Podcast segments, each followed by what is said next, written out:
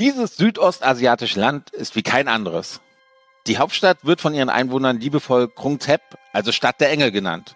Sie ist auch Sitz der Regierung, der Königsfamilie und Heimat von einem Zehntel der Bevölkerung des Landes. Seine Urwälder und Küsten bieten atemberaubende Natur und neben dem Festland liegen über 1400 Inseln, die für viele Reisende das Paradies auf Erden darstellen. Essen ist in diesem Land so viel mehr als die bloße Nahrungsaufnahme. Hier werden die Kochkünste aus China, Indien, Indonesien, Malaysia und sogar Portugal vereint. Und jede Region verleiht dieser einzigartigen Küche noch einmal eine eigene Note. Die traditionelle Massage dieses Landes steht auf der UNESCO-Liste der immateriellen Kulturgüter und ist ein großer Teil seiner Heilkunst. Diese Tradition ist über 2500 Jahre alt und Entspannungssuchende werden mit einer Kombination von Massage, Chiropraktik und Akupressur behandelt.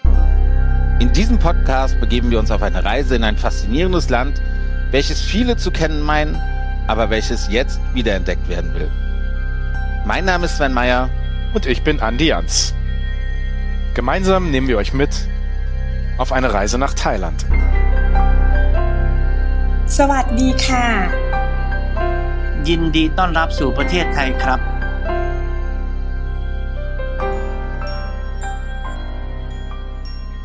Lieber Sven, unsere Thailandreise nähert sich fast dem Ende. Wir haben gesagt, wir machen eine ganze Folge, die nur von thailändischem Essen handelt. Und hier sind wir. Und ich bin sehr, sehr gespannt auf unsere Gesprächspartner heute.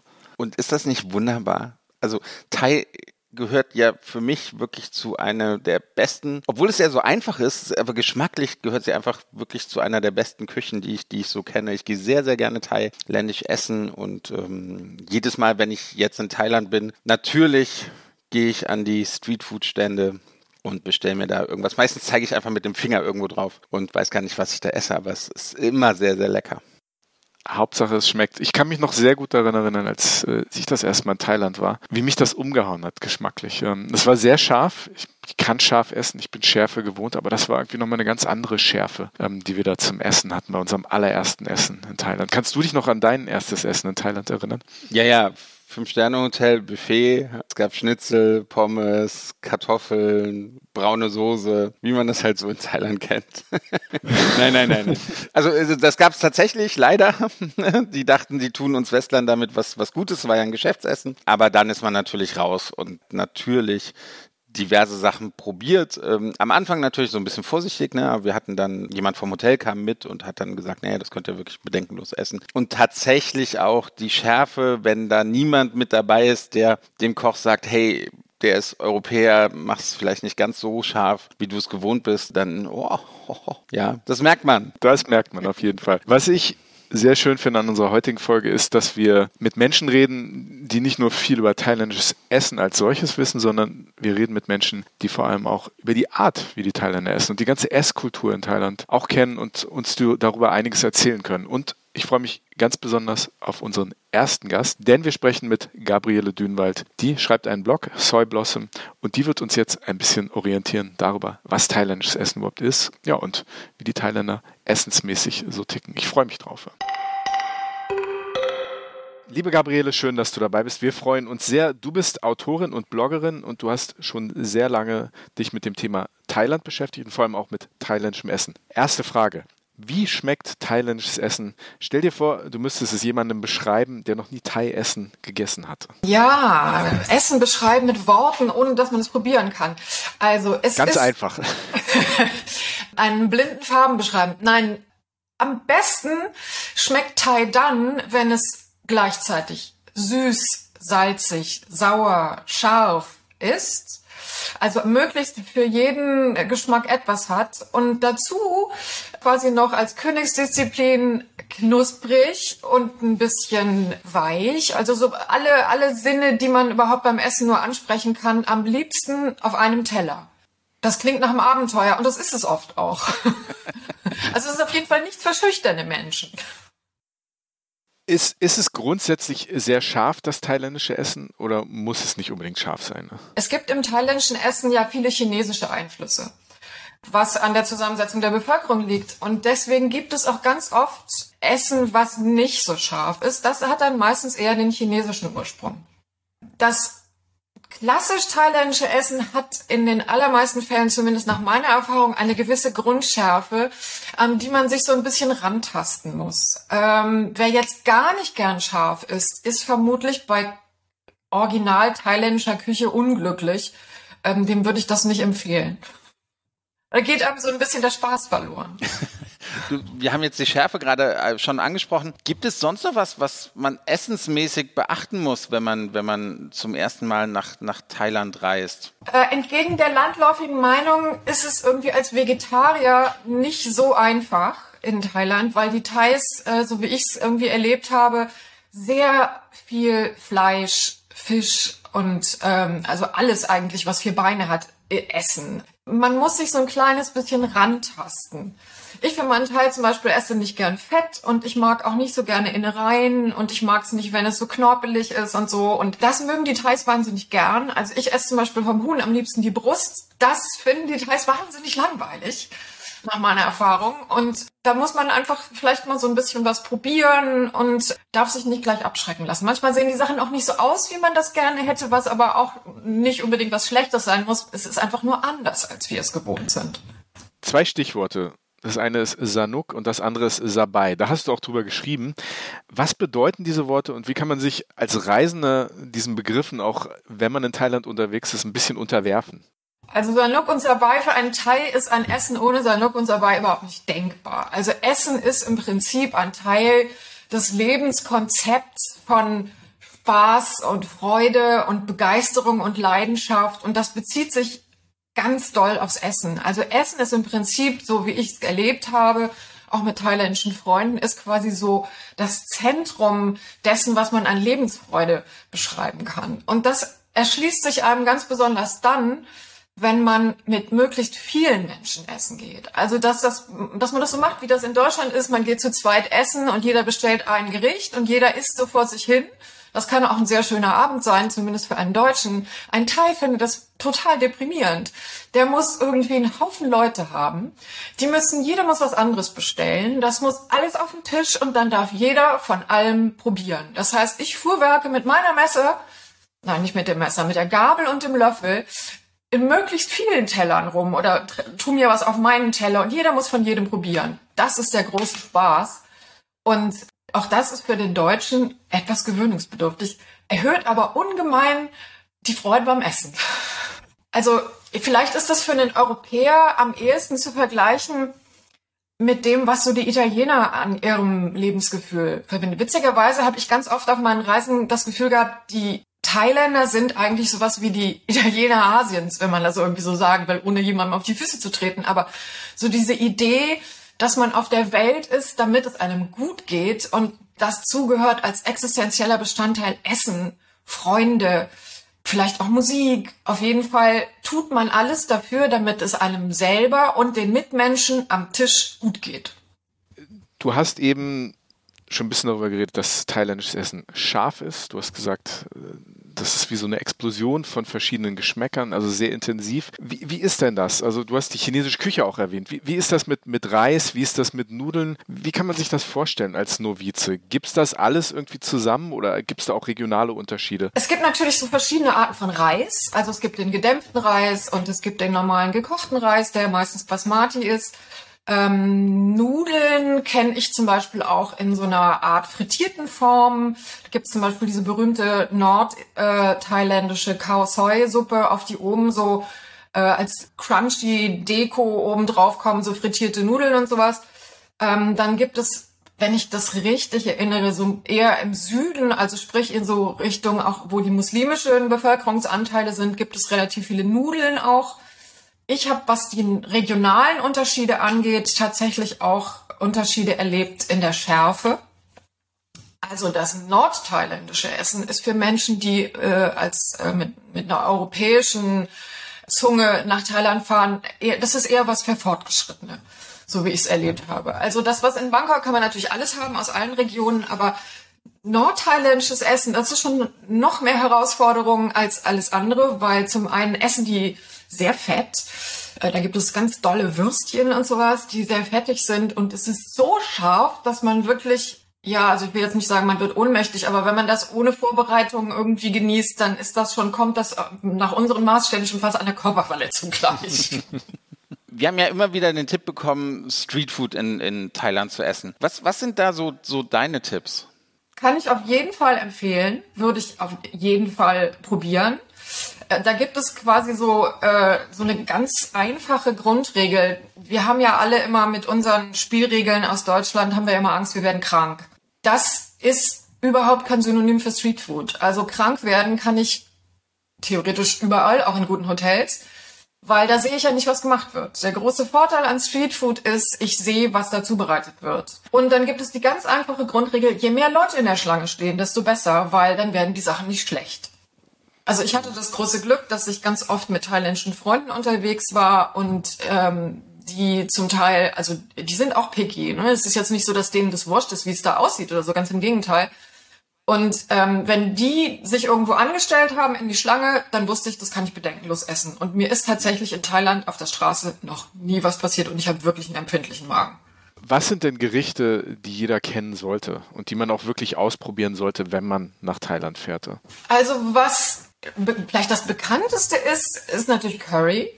Da gibt es das Gelbe, das Rote und das Grüne, die unterschiedlich scharf sein können. Die basieren ja alle auf so Gewürzpasten. Ich mache das manchmal auch selber, weil ich finde immer die aus der Tür, also wenn ich hier, wenn ich, wenn ich totale Thailand-Sehnsucht habe, dann mache ich das auch selber, deswegen weiß ich auch, was da drin ist. Das ist auf jeden Fall was, was man essen und was man probieren sollte. Witzigerweise, das wusste ich vorher auch nicht, essen die Thais das am liebsten mittags. Diese Currys. Was man probieren sollte, weil es tatsächlich auch in deutschen thailändischen Restaurants selten auf der Speisekarte steht, sind Salate. Es gibt ganz tolle thailändische Salate, die wirklich wahnsinnig toll gewürzt sind. Da ist natürlich, wenn man, wenn man nach Bangkok fährt, Somtam zu nennen, wobei er eigentlich aus Nordthailand kommt, aber den gibt's überall an der Straße. Das ist so rohe, geraspelte Papaya mit äh, je nach ähm, Streetfood-Stand unterschiedlichen äh, Ingredienzien, getrockneten Krabben, Erdnüssen, manchmal sind auch frische Krabben drin. Ähm, sehr scharf. Also wenn man sich irgendwie verständigen kann, sollte man an der Straße möglichst irgendwie vielleicht nicht die normale thailändische Dosis nehmen, weil dann bricht einem sofort der Schweiß aus. Aber Salate kann ich in jedem Fall sehr empfehlen. Die sind toll. Gibt's auch mit frischer Pomelo. Also es gibt ganz oft diese Kombination fruchtig, Kräuter, scharf. Das ist bei den Salaten ganz oft so und das äh, finde ich sehr lecker. Dann gibt's natürlich die berühmten Suppen. Es gibt die sauer-scharfen, es gibt die mit Kokosnuss und Hühnchen, es gibt äh, die Khao Soi. Also Khao Soi gehört zu meinen Lieblingssuppen. Das sind so ganz tolle, viele Kräuter. Das habe ich mal versucht selber zu machen. Das ist sehr aufwendig. Das ist halt eine riesige Rezepteliste. Aber Khao Soi kann man auch in Bangkok essen zum Beispiel. Gibt's auch irgendwie so eine kleine Restaurantkette, die das machen. Und das ist auf jeden Fall ein Tipp, weil das kriegt man in Deutschland nie. Ich habe ich hab eine Nachfrage. Äh, Salate super, darf man sich halt nicht so typisch deutsch vorstellen mit grüner nee. Blattsalat und Gurke und, und äh, nee. Tomate und Oliven dabei. Nee, das ist da schon irgendwie ein bisschen was anderes. Aber du hast gesagt, Currys werden meist mittags gegessen. Wo, woher kommt das? Wenn man mit Thais unterwegs ist, ich habe das große Glück, dass mich thailändische Freunde an die Küche in Bangkok rangeführt haben und die würden abends im Restaurant kein Curry bestellen. Also da ist das, das ist eher so ein Gericht, was man so ja mittags zwischendurch ist. Wobei die allermeisten Thais, die ich kenne, kochen ja nicht selber. Die gehen ja alle ins Restaurant. Das heißt, die haben im Prinzip, also die wissen im Zweifelsfall auch gar nicht, wie man das macht sondern die essen das an der Straße und lassen sich ihr Curry, das ist auch manchmal auch wie ein bisschen wie eine Suppe, lassen sich das in eine Plastiktüte einfüllen und nehmen das mit nach Hause und essen das dann zu Hause. Vielleicht, weil man es gut transportieren kann. Ja, ganz spannend, was Gabriele gesagt hat und eigentlich auch so ein bisschen typisch asiatisch, oder? Dass die Thais gar nicht zu Hause so viel kochen, sondern da das Essen da ja auch immer an der Straße immer frisch zubereitet wird, eigentlich auch sehr günstig ist, dass man es da einfach auf dem Nachhauseweg mitnimmt und dann zu Hause mit Freunden, mit der Familie am eigenen Küchentisch isst. Sven, weißt du was Cooles? Ich habe in Bangkok einen gefunden, der ist damit in die Gastronomie eingestiegen, dass er die Thais zu sich nach Hause geholt hat, in sein Wohnzimmer zusammen mit seiner Thai-Frau. Und das ist ein ganz ungewöhnlicher Mensch, ein Österreicher, der eigentlich als Architekt und Möbeldesigner angefangen und mittlerweile ein sehr renommierter Gastronom in Bangkok ist. Und er hat ja nicht nur diese Wohnzimmerküche, die er etabliert hat, sondern auch nochmal ein eigenes Restaurant direkt unten am Fluss. Und das ist sowas, wenn ich an Bangkok denke und an, an, an Essen in Thailand, denke ich wirklich, dass ich an diesem Fluss sitze. Die, die, die Boote da an mir vorbeiziehen, ist ein bisschen laut, es ist Action auf diesem Fluss und ich da wirklich die Aussicht genieße und ein hervorragendes Essen genieße. Und da hat er ja auch ein Restaurant und ich freue mich sehr, dass wir mit ihm über beide Sachen jetzt mit ihm reden können. Wir sprechen mit Florian Gipser, dem Betreiber des Ban Rinam Restaurants in Bangkok. Florian, sehr schön, dass du dabei bist. Vielen lieben Dank dafür. Dein Weg nach Thailand ist ja so ein bisschen, bisschen außergewöhnlich, oder? Also du warst Architekt und Möbeldesigner in, in Österreich und hast dann ein, ein Restaurant eröffnet in Thailand. Wie, wie kommt man dazu? Frage ich jetzt einfach mal. Also ich war damals noch äh, Student, äh, bin auf einen Last-Minute-Flug gestiegen und bin quasi zwei Tage später in Bangkok ausgestiegen und war vom Fleck weg äh, verliebt in die Stadt, äh, habe hier Stadtrundfahrten gemacht, war auf den Inseln insgesamt drei Wochen unterwegs und äh, kam dann zurück nach Wien, wo ich äh, geboren bin und äh, eben damals studiert habe und äh, ja, für mich war klar, Bangkok wird mein wird mein Leben. Also klar, als Student nach, nach, nach Thailand, ich glaube, das, das haben viele gemacht und, und sich auch in Thailand äh, verliebt, weil ja, wunderschöne Landschaften, tolles Essen. Dann stellt sich ja die Frage, was mache ich in, in, in Thailand oder in Bangkok? Ich meine, du hast ein Architekturstudium, der Weg dann zum Gastronom ist, ist ja dann doch irgendwie ein, also es gibt schon genug Restaurants in Bangkok, oder? Das stimmt, ja, vor allem Streetfood und so weiter. Äh, also mein Weg war äh, über ein Auslandsstudium, also auch Architektur studiert hier. Dann bin ich in den, ins Möbeldesign gegangen, äh, wollte unbedingt mich selbstständig machen, habe das leider Gottes ein bisschen zu früh angegangen und zwar vor der Krise 2009. Die Krise hat dann mehr oder weniger alle meine Kontakte und Projekte und Investitionen zerstört. Und äh, dann, ja, dann, dann wenn, wenn man mal in einer Krise steckt, dann, dann wird man kreativ. Und äh, gemeinsam mit meiner Frau haben wir unser Wohnzimmer, das damals schon als äh, Social Circle äh, bekannt war in der Stadt, quasi in ein Restaurant umfunktioniert. Und das hat auf Anhieb funktioniert und äh, wir haben äh, dann innerhalb von eineinhalb Jahren waren wir eigentlich eines der besten Restaurants in der Stadt. Also ihr habt, ihr habt angefangen zu Hause wirklich im Wohnzimmer Leute, Leute zu bewirten. Jawohl. Ohne Erfahrung. Innerhalb von zehn Tagen, ja, von der Idee bis zur Umsetzung in dem Sinn, bis zu unseren ersten Gästen, die wir empfangen haben, denen wir äh, quasi etwas verkauft haben, was wir bis dato damals nicht getan haben, weil wir einfach immer nur Freunde eingeladen haben und Freunde von Freunden und dann kamen plötzlich Freunde von Freunden von Freunden und da kam dann die Idee, hey, ich meine, wenn das so cool ist und wenn es uns auch Spaß macht, dann, ja, dann nennen wir das einfach Wohnzimmerrestaurant. Heißt es heute noch Wohnzimmerrestaurant oder, oder ihr, ihr habt jetzt ein, ein, normales Restaurant oder normal in Anführungszeichen, ihr, eine wunderschöne Lage halt? Wir haben das äh, Wohnzimmerrestaurant Nangin Kui genannt, was sich so viel, was so viel heißt wie sitzen, essen, sprechen. Das ist nämlich, was die Leute getan haben. Äh, das haben wir dann vier Jahre geführt und äh, sind dann in unser derzeitiges Restaurant direkt am Fluss umgesiedelt. Was, was sind denn so Gerichte, die ihr, die ihr anbietet? Was sind denn für euch so, ich, ich sag auch mal Lieblingsgerichte? Kannst, kannst du das mal erzählen? Das ist schwer zu sagen. Es gibt so viel und so viele Varianten.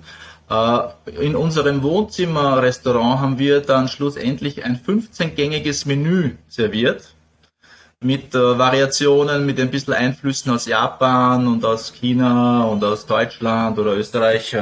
Also das war so ein, ja, eine, eine ständige ähm, Exploration, ein ständiges äh, Versuchen und, und Testen und, und, und sich quasi vorwärts entwickeln.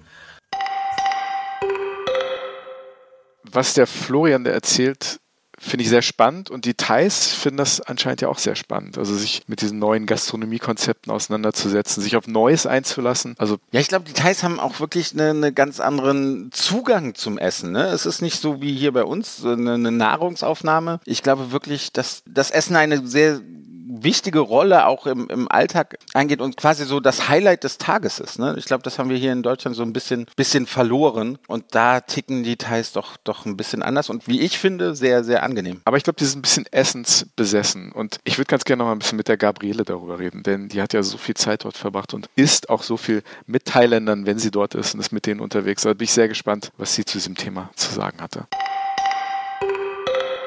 Du hast viel darüber jetzt erzählt, wie du mit Thailändern auch unterwegs bist. Das finde ich ganz spannend. Wie war denn dein Weg, nicht nur nach Thailand, sondern auch dein Weg dann sozusagen zu dieser kulinarischen Welt, über die du, über die du ja so viel weißt? Wie bist du da hingekommen? Ehrlich gesagt, durch totale Zufälle. Ähm, ich hatte das Glück, also so, ich habe ein Jahr Auszeit genommen. Oder wie, es sollte nur ein Jahr sein, hinterher waren es dann anderthalb. Und wir haben hin und her überlegt, mein Freund und ich, wo soll es uns denn hin verschlagen? Da gab es so verschiedene Möglichkeiten und letzten Endes haben wir uns dann auf Bangkok geeinigt. Und ähm, wir haben hier in Hamburg alles zugemacht und sind im Koffer unterm Arm nach Bangkok und hatten eigentlich nur eine Telefonnummer, sonst nix. Und diese Telefonnummer gehörte dem Freund eines Freundes aus Hamburg. Also wir kannten uns auch nicht persönlich, der Mensch hinter der Telefonnummer. Und der hat uns da eine Wohnung besorgt und hat uns seinen ganzen Freunden vorgestellt. Ähm, U ist Thai äh, mit chinesischen Wurzeln und ein Foodie, wie er im Buche steht, ähm, und hat uns all seinen thailändischen Freunden vorgestellt, die auch alle total essensverrückt sind. Und im Prinzip haben wir letzten Endes dann anderthalb Jahre im Schlepptau dieses Freundeskreises verbracht. Und wenn die nicht arbeiten müssen, dann stehen die morgens auf und überlegen, wie sie den Tag mit Essen verbringen. Also letzten Endes haben wir mit Hilfe dieser Freunde morgens, wenn wir aufgestanden sind, überlegt, wo wir die welche Punkte in der Stadt wir ansteuern zum Essen. Und danach haben wir unseren Tag gestaltet. Und das war jeden Tag Abenteuer und ähm, ein großer Spaß. Hm. Es zeichnet sich so ein Bild ab, dass das für Thailänder sich viel soziales Leben um das Essen herum abspielt und auch viel mit der Planung. Also sozusagen, ne, was esse ich zu Mittag, was esse ich zu Abend und vor allem, mit wem gehe ich essen und was bestelle ich dann? Ist das, ist das ein ganz korrektes Bild? Das ist ein total korrektes Bild und das nimmt so Ausmaße an. Ähm, es nimmt Ausmaße an, die, die man sich hierzulande überhaupt nicht vorstellen kann. Also das, das hat kuriose Blüten. Die Menschen haben nicht nur ihren Tagesablauf nach dem Essen ausgerichtet. Es wird auch, ich würde mal sagen, 85 Prozent der Gespräche drehen sich um Essen, um die Qualität des Essens, um wo man welches Omelett an der Straße am besten bekommt. Menschen steigen in Autos oder Busse oder Taxen und fahren eine Dreiviertelstunde durch die Stadt, um irgendwo an einem Straßenstand eine Suppe zu essen. Das kann man sich überhaupt nicht vorstellen. Und also die Freude, die gutes Essen macht, die Qualität von Essen, ähm, das ist so ein existenzieller Bestandteil der Kultur in Thailand. Ähm, das ist für uns überhaupt nicht vorstellbar, ist aber ganz toll. Also das macht wirklich Spaß. Ich, ich muss da ganz mal kurz ein, äh, eingrätschen. Äh, Omelette am Straßenrand in Bangkok. Also Omelette, ist das auch Streetfood in Thailand? Äh, ja, also es gibt das berühmt-berüchtigte Austern-Omelett. Das würde ich jetzt niemandem empfehlen, weil Austern an der Straße bei 40 Grad, das ist irgendwie schon sehr advanced. Ich kenne auch Menschen, die da böse krank geworden sind. Aber es gibt ja eine ganz berühmte ähm, Thailänderin, die sogar einen Michelin-Stern für ein Omelett bekommen hat, ähm, was sie äh, mit, mit großer Könnerschaft zubereitet und zwar trägt sie dazu eine Taucherbrille. Also die, die, die Pressebilder von dieser Köchin sind um die Welt gegangen. Die Leute stehen zum Teil eine Stunde in der Schlange, um dieses Omelett zu probieren. Hast du es schon mal probiert? Nee, ich habe es noch nicht probiert. Mein Freund hat es probiert und es ist für thailändische Verhältnisse relativ teuer. Ähm, und äh, er fand's toll, aber ähm, also weiß ich jetzt nicht, ob man sich dafür eine Stunde in die Schlange stellen muss. Und darüber kann man auf deiner Webseite in deinem Blog sehr gut lesen. Kannst du unseren Hörerinnen und Hörern mal ganz kurz sagen, wo man den findet? Mein Blog heißt Soy Blossom. Soyblossom.com ist die Adresse und Soy Blossom, nur zur Erklärung, Soy ist eine kleine Straße und Blossom ist eine Blüte. Also das ist eine englisch ähm, thailändisch äh, englisch ähm, ja englisch thailändische Verballhornung für Straßenblume. Und da schreibe ich über Essen, über meine Reisen und äh, was mir alles so schönes Buntes passiert ist in Thailand. Mhm. Bist du so eine Straßenblume, so eine selbstbetitelte oder? Ich finde, das Schönste, was man in Thailand machen kann, ist irgendwie immer hinter Ecken irgendwas zu finden, von dem vorher noch nie jemand was gehört hat. Ehrlich gesagt, so abseits der Reiseführer. Da finde ich immer die tollsten Sachen und deswegen passt der Name, glaube ich, auch ganz gut. Liebe Gabriele, vielen, vielen Dank, dass du uns das thailändische Essen ein bisschen näher gebracht hast. Wir wünschen dir viel Spaß auf deinen zukünftigen Reisen, äh, dass du kulinarisch noch einiges ja, zu entdecken hast. Und ja, vielen lieben Dank und alles Gute. Vielen herzlichen Dank für die tollen Fragen und dass ich dabei sein durfte. Danke sehr, liebe Gabriele. Andi, wir haben jetzt schon viel darüber gehört, äh, wie die Thais essen, wie man zusammensitzt, welchen Stellenwert das Essen in Thailand hat. Für mich die Hauptsache beim Essen ist aber, ne, Hauptsache es schmeckt. Und das ist halt ganz wichtig für mich. Natürlich das drumherum auch, aber der Geschmack am Ende entscheidet, ob es ein gelungener Abend war oder nicht. Und da ist ja auch mal ganz spannend, welche Zutaten nutzt man so im Alltag, oder? die thailändische Küche gilt ja als sehr, sehr vielfältig. Was, was nutzt ihr da konkret für, für Hauptzutaten? Äh, Zitronengras, Ingwer, Kaffir, Limettenblätter, Knoblauch, Zwiebel, dann natürlich die ganzen äh, Gemüsesorten, die es hier gibt. Äh, in, den, äh, in den Desserts haben wir dann die Mangos und, und verschiedene andere Früchte.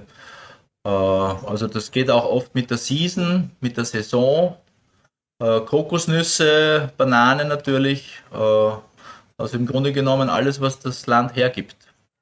Was macht denn die Thai-Küche für dich persönlich aus? Auch, auch die Art, wie man sie zu sich nimmt. Das ist ja doch kommunaler, als man das äh, bei uns kennt, nicht nur aus dem Restaurant, sondern auch sicher zu Hause. Also da hast du vollkommen recht. Äh, das Kommunale, der kommunale Aspekt, der soziale Aspekt. Äh, also ich war ganz überrascht am Anfang. Erstens mal die Thais, die essen, nicht alle natürlich, aber so in den, in den Provinzen, die essen einfach am Boden. Die setzen sich hin, mitten, in, mitten ins Zimmer, breiten da, weiß nicht, Zeitungen oder irgendein, irgendeine Plastikplane aus und haben dann da ihr Geschirr und äh, das Essen in entweder den Töpfen oder in, in einem Sackerl, wenn man es von der Straße holt. Und dann wird da gegessen. Also diese, diese Einfachheit, ja, die, die war extrem beeindruckend. Äh, dass man das dann gemeinsam isst, ist natürlich ist vertraut oder verwandt mit, mit dem, was wir tun zu Hause, also in Europa. Aber es gibt in den Restaurants natürlich jedes Gericht auch quasi in Form von einem großen Teller oder Schüssel, äh, dass man dann miteinander teilt. Dieser Teilungsaspekt, den es bei uns in den Restaurants nicht gibt. Jeder bestellt für sich ein Gericht und das ist es. Aber hier bestellt man quasi für alle Gerichte und jeder nimmt dann davon. Und das finde ich einen, einen schönen Aspekt und den haben wir ja auch in unserem ersten Wohnzimmerrestaurant total reingebracht äh, und haben quasi Gäste aus verschiedenen Ländern, verschiedene Altersgruppen etc. zusammengebracht an einen Tisch und haben mit gemeinsam gegessen und äh, uns dann quasi über den Verlauf eines Abends kennengelernt und viele haben sich äh, ja auch für ein Leben lang äh, Freundschaften entwickelt. Man sagt ja, dass die Location eigentlich alles ist in der Gastronomie und ihr seid ja in Bangkok mit eurem Restaurant an wirklich einer ganz besonderen Location, wo ihr sozusagen diese, diese Gewürzvielfalt sozusagen an den Markt bringt. Kannst du das mal ein bisschen beschreiben, wo ihr seid und äh, wie, wie, das aussieht? Also wir sind äh, in Chinatown zu Hause. Chinatown hat eine, eine Geschichte war ursprünglich äh, quasi der, der Handelsumschlagplatz Nummer eins im ganzen Land mit einer Marina, die sich quasi entlang des Flusses gezogen hat über mehrere Kilometer. Im Jahr 1947 äh, wurde dann der erste große Hafen eröffnet, um quasi die größer werdenden Schiffe äh, zu übernehmen. Und damit ist dann leider Gottes äh, der Handel hier in Chinatown eingebrochen. Und nach diesem Einbruch haben viele Leute dann äh, entweder ihr, ihr Businessmodell geändert oder sind weggezogen oder haben sich quasi um den neuen Hafen versammelt, um ihr Business dort weiterzuführen. Und damit sind diese ganzen wunderschönen alten, alten Lagerhallen, die so zwischen 200 und 250 Jahre alt sind, äh, in Vergessenheit geraten, äh, sind äh, niedergerissen worden und sind dann in Wohngebäude umfunktioniert worden. Äh, das Haus, in dem wir uns befinden, ist mehr oder weniger einer der, wirklich einer der letzten verbliebenen Lagerhallen auf einem Grundstück 600 Quadratmeter groß, direkt am Wasser, 40 Meter Wasserlinie. Deine Frau, die, die, die ist Thai, da hast du eben schon von erzählt. Was, was mich wirklich immer interessiert ist, wie essen die Menschen privat? Also wenn sie nicht ins Restaurant gehen.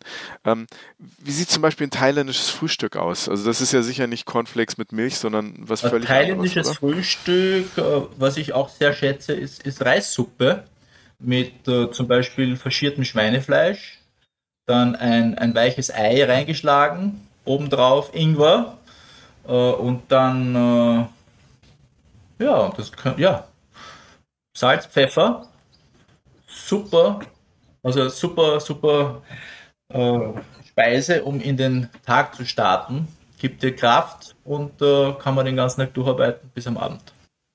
Ist das etwas, was Standard ist, was man vielleicht auch als Tourist am in Anführungsstrichen am Straßenrand Absolut. bekommen könnte? Aber sehr früh leider Gottes und ist oft sehr schnell ausverkauft. Also das ist oft, Wie heißt denn das das? heißt äh, Kautom. Kautom. Ja, also gekochter Reis. Kautom. Sven, wenn wir das nächste Mal in Thailand sind, Kaut Hom, ne? Ja, aber früher aufstehen ist halt nichts für mich. Ja, ich, ich bring, ich bring dir eine Portion. mit. vorher nicht raus. Sehr gut, sehr gut. Ja. Ähm, du, du lebst ja schon wirklich sehr, sehr lange in, in Bangkok. Was sind denn so drei Tipps für Reisende, die vielleicht zum ersten Mal äh, das, das Land bereisen, sich aber kulinarisch ne, ein bisschen ausprobieren wollen? Gibt's gibt's da drei Tipps, die du für unsere Hörerinnen und Hörer hast? Also ein Tipp ist auf jeden Fall äh, Chinatown und zwar die, die Jauberat Road. Das ist, die kann man eh nicht ver, verpassen. Äh, Also da, die, die verwandelt sich da täglich abends so zwischen fünf und sieben in, in eine riesige Straßenküche mit, keine Ahnung, 200, 300 verschiedenen Ständen, die dann ihre Gerichte anbieten zu sehr guten Preisen. Äh, dann gibt es auch auf beiden Seiten der Straße in den, in den äh, Seitengassen äh, Restaurants, auch sehr teure Restaurants und, und, und sehr gute Restaurants. Also das ist auf jeden Fall ein, so ein, ein Speisetempel. Ansonsten gäbe es zum Beispiel in Bangkok, äh, wenn man äh, Desserts möchte, wenn man äh, Süßspeisen essen möchte, einen, äh, einen Shopping-Tempel, der nennt sich die Old Siam, also wie das alte Siam. Da gibt es einen, einen riesen Saal, ja, auch wieder mit Dutzenden kleinen Shops, die, die ausgezeichnete äh, süße Küche anbieten. Und ansonsten, wo immer man ist, also ob das jetzt auf einer Insel ist oder in Chiang Mai oder irgendwo, einfach Straßenküche. Ja, es, jede Küche kocht gut. Das ist irgendwie dieses, dieses, dieser Wahnsinn an diesem Land. Du kriegst überall rund um die Uhr gutes Essen zu einem guten Preis. Und äh, das muss ich bestätigen. Das kann ich nur bestätigen nach fast 20 Jahren, die ich hier in dem Land lebe. Bevor wir uns von dir verabschieden, kannst du uns und unseren Hörern vielleicht mal so ein kurzes Rezept für Thai-Koch-Anfänger geben? Also wirklich, was ist so, was sind so Baust äh, Baukastenzutaten, die man wirklich gut verwenden kann, die man hier bei uns, also in Deutschland oder auch Österreich oder der Schweiz gut bekommt? Einfach nur so eine, so eine Grundanleitung. Wie, wie würde man da einsteigen? Das coolste Gericht, was wir je zustande gebracht haben, und jetzt wirst du lachen, ist, stell dir vor, eine Chili-Schote, eine frische, die schneidest du ein bisschen an, schräg, und setzt sie dann auf ein Champagnerglas auf, die, auf den Rand. Und, und dann gießt du Champagner rein. Und dann hast du eine, einen coolen thailändischen Shampoos. Und wenn du möchtest, kannst du diese Chili-Schote dann in den Champagner hineinwerfen. Ja, und das ist sicher der beste Start in, in einen Abend äh, mit thailändischer Küche. Das heißt, das ist der Aperitif, den du servierst äh, zum Essen, den deine Frau und ihr Team dann sozusagen servieren. Ne? Wir waren dreimal äh, in München eingeladen beim Feinkost Käfer zu einem Pop-up-Dinner und haben dort jedes Mal äh, auf Anfrage des Managements des Hauses diesen Shampoos servieren dürfen. Und der, ist, der kommt immer super an. Muss die Chili sehr scharf sein oder welche Chili empfiehlst du da? Bevor ich das mal ausprobiere. Da kann man experimentieren. Oh, okay, okay. Also viel Shampoos trinken, bis ich die richtige Mischung habe. Ich glaube, den Tipp nehmen wir. Florian Gipser. Vielen lieben Dank, dass du uns ein bisschen deiner Zeit geschenkt hast. Das war sehr erleuchtend und wir wünschen dir und dem Restaurant Bandri Namen alles Gute für die Zukunft. Dankeschön, alles Gute. Danke dir, Florian. Sven, Chili-Champagner. Wäre das was für dich? Ja, klar. Probieren würde ich es auf jeden Fall. Finde ich schon eine sehr einfache, aber irgendwie doch eine gehobene Idee. Ja, manchmal sind ja die einfachen Dinge die besten. Und weißt du, was ich entdeckt habe? Ich habe ein Restaurant in Bangkok entdeckt von zwei Berliner Jungs, die dort auf Sternenniveau kochen. Die haben zwei Michelin-Sterne, machen dort deutsche Küche, aber das sind nicht nur Experten für moderne deutsche Küche und haben sich dadurch zwei Michelin-Sterne erkocht, sondern die wissen auch sehr viel über die Thai-Küche. Und da finde ich diesen Champagner eigentlich einen sehr schönen Anlass, äh, mit denen mal darüber zu sprechen, wie man das alles in Thailand machte. Ist schon sehr spannend, dass sie so erfolgreich, ich glaube, sie haben sich vor etwa 15 Jahren nach Thailand abgesetzt und dass sie da Fuß gefasst haben mit deutschen Essen. Aber natürlich, sie können uns einiges über das thailändische Essen erzählen und deswegen sind wir ganz froh, dass die beiden heute mitmachen. Wir sprechen mit Matthias und Thomas Syring vom Restaurant Syrings in Bangkok. Lieber Thomas, lieber Matthias, super, dass ihr dabei seid. Vielen lieben Dank dafür. Erste Einstiegsfrage, warum Thailand? Ja, Thailand sind wir jetzt schon seit äh, fast 14 Jahren hier. Also es hat alles 2008 angefangen und äh, wir hatten eben die Möglichkeit damals als Küchenchef in Bangkok im Labur anzufangen. Durch das äh, Kennenlernen, äh, da wir schon, schon mal in Bangkok gekocht haben, damals mit meinem früheren Chef Heinz Beck, der hat eben immer außer Haus gemacht und da war auch dann eine Station, war auch Bangkok dabei.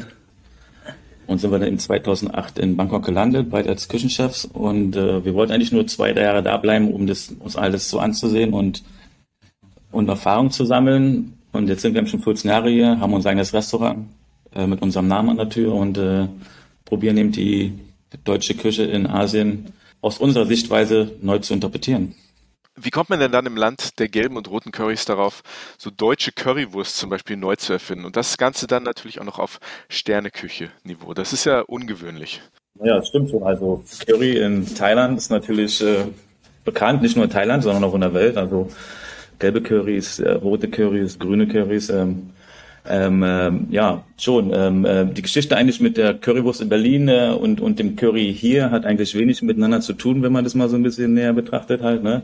Ähm, die Currypasten, die hier zubereitet werden, da werden dann wahrscheinlich 25 bis 30 verschiedene Zutaten benötigt, die meistens dann auch frisch oder halt getrocknet sind äh, und, äh, und die werden dann geröstet und mit dem Mörser halt zerrieben und dann halt so eine Paste hergestellt. Ähm, und das Currypulver an sich äh, ist eigentlich von den Briten halt von von Indien dann über, über, über den äh, Spice-Weg sozusagen nach, nach, nach Europa gekommen und dann, wie gesagt, die Geschichte ist eine relativ kurz mit äh, 1949 dann halt ähm, ähm, die Herr Hoover hat dann halt äh, dieses Currypulver von den von den britischen Soldaten bekommen und dann halt ihre, ihre Bratwurst damit gewürzt sozusagen und dann ist die Currywurst damit entstanden. Ja, also also was wir eigentlich damit machen wollten jetzt hier in äh, in, äh, in Bangkok ist, wir kommen aus Berlin, wir wollten auch so eine Geschichte machen mit ähm, ähm Street Food an sich, also Berlin Street Food oder German Street Food, weil Thailand ist ja ist ja halt sehr bekannt äh, für für halt Street Food und wir dachten halt mit unserem Restaurant und ähm, da wir aus Berlin kommen, wäre das halt vielleicht eine schöne Geschichte, den Curry an sich wieder zurückzubringen, äh, äh,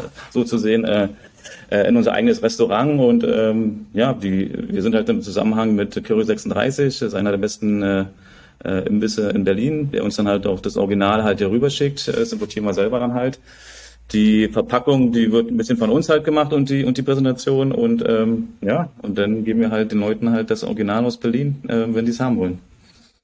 Aber auch, auch noch so ein bisschen als, äh, als kleiner, wie sagt man, als, als Gag oder wie auch immer. Also es wird jetzt nur als Add-on angeboten, nicht die ganze Currywurst, sondern nur ein bisschen, also nur mal zu probieren und so ein bisschen den, den Street, den Street Food Flavor äh, im, im Restaurant ein bisschen wieder zu spiegeln aus Berlin. Genau. Und dann vielleicht auch so ein bisschen auf das Klischee Deutschland, Wurst und Sauerkraut und Porknackel, um das mal direkt den Leuten direkt gleich wiederzugeben, dass sie halt eine Wurst bekommen, wenn sie halt, wenn sie halt wollen, dann, dann, dann gibt's das halt, ne?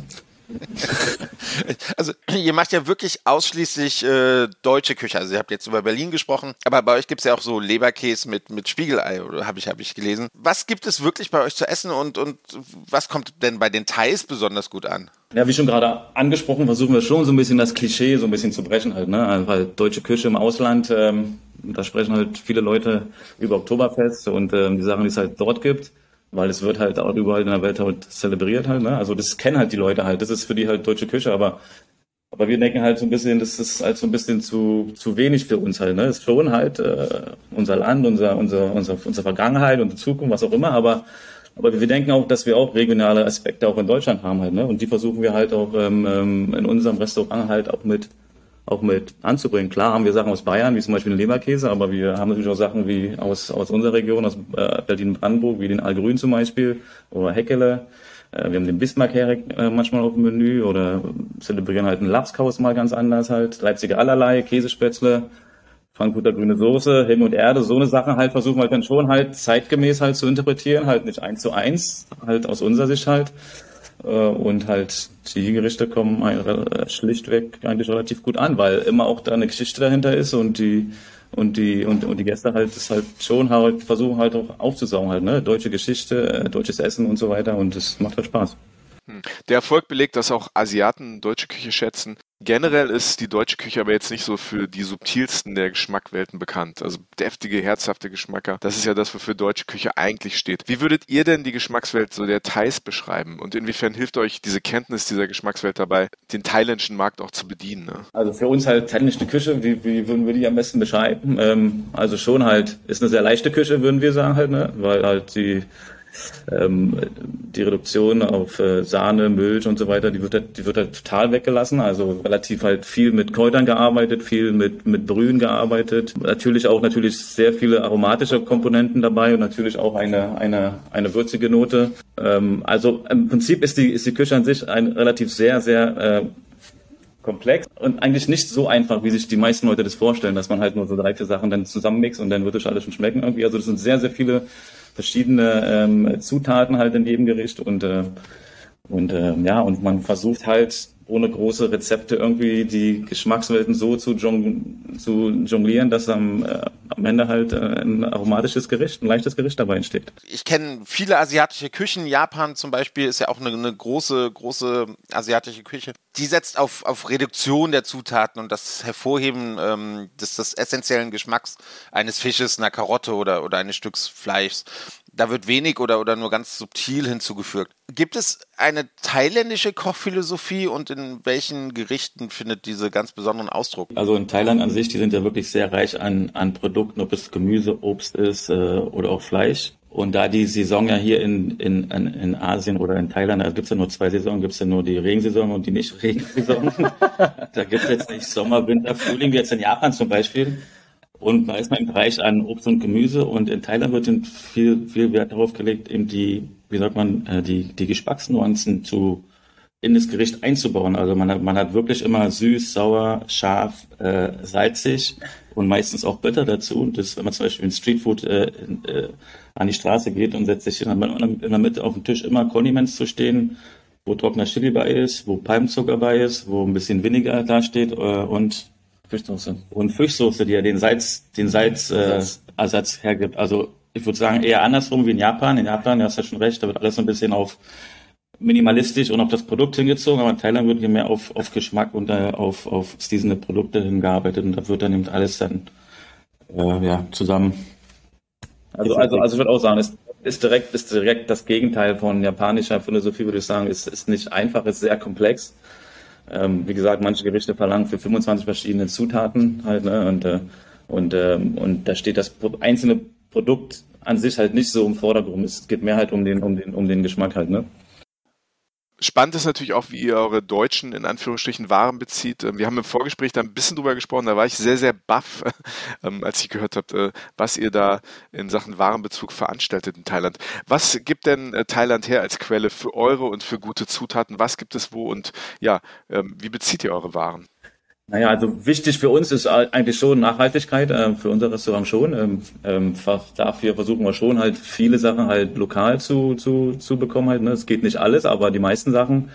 Äh, wenn man das mal so ein bisschen vergleicht, was so, wo wir angefangen haben halt in 2008 bis heute, würde ich schon sagen, dass sich so richtig viel getan hat äh, in Thailand in der Hinsicht auch, dass so die Produkte qualitativ viel, viel besser geworden sind. Ähm, ähm, da kann man vielleicht mit anbringen, dass der, dass der verstorbene König, der King äh, Bumipol, in den 70er Jahren halt im Norden des Landes äh, äh, so eine Initiative gestartet hat, äh, dass er den Leuten halt, den Farmern da gesagt hat, okay, Opium anbauen, äh, das wollen wir nicht mehr, äh, sondern den, den Leuten halt jetzt auch direkt auch Wissen und, äh, und äh, Tools halt in die Hand gegeben hat und halt ein Projekt gegründet hat, was dann halt den Namen von ihm getragen hat, King Project Und die sind halt, wie gesagt, seit den letzten 50 Jahren dann dabei, die Leute halt äh, zu trainieren, wie man halt äh, äh, ja, Gemüse, Obst äh, äh, ökonomisch halt anbaut. Und wie gesagt, das Klima oben im Norden ist ja halt relativ, kann man schon so ein bisschen vergleichen mit europäisch halt, ne? Also also da sind natürlich die Produkte halt, die von da kommen, halt relativ super. Ne? Also mit denen arbeiten wir halt viel zusammen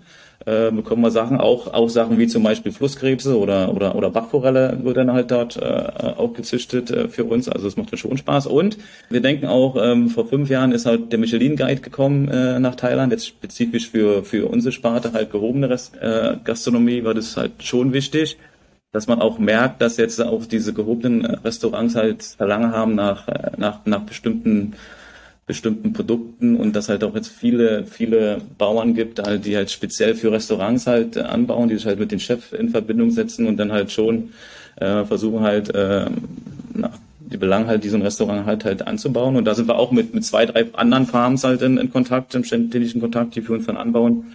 Und ähm, ja, da gibt's halt dann Sachen halt, die wir so normalerweise importiert haben, wie zum Beispiel jegliche Sorte von Beete, Radieschen, äh, Bohnen, Kohlsorten, Kräutern, Sauerampfer, Dill, Kerbel und so weiter, ähm, äh, Sellerie, Tomaten, die werden jetzt alle bei uns für uns oben äh, angebaut und äh, das nimmt uns schon eine, eine, eine Menge, eine Menge ähm, von der Importation ab, aber nichtsdestotrotz so Sachen wie zum Beispiel weißer Spargel oder halt Morsche und so weiter, die halt nicht hier vorrätig sind, das versuchen dann schon halt dann saisonal dann halt aus Deutschland einzufliegen oder Sachen wie halt Butter oder Sahne, so eine Sachen müssen wir halt immer noch importieren.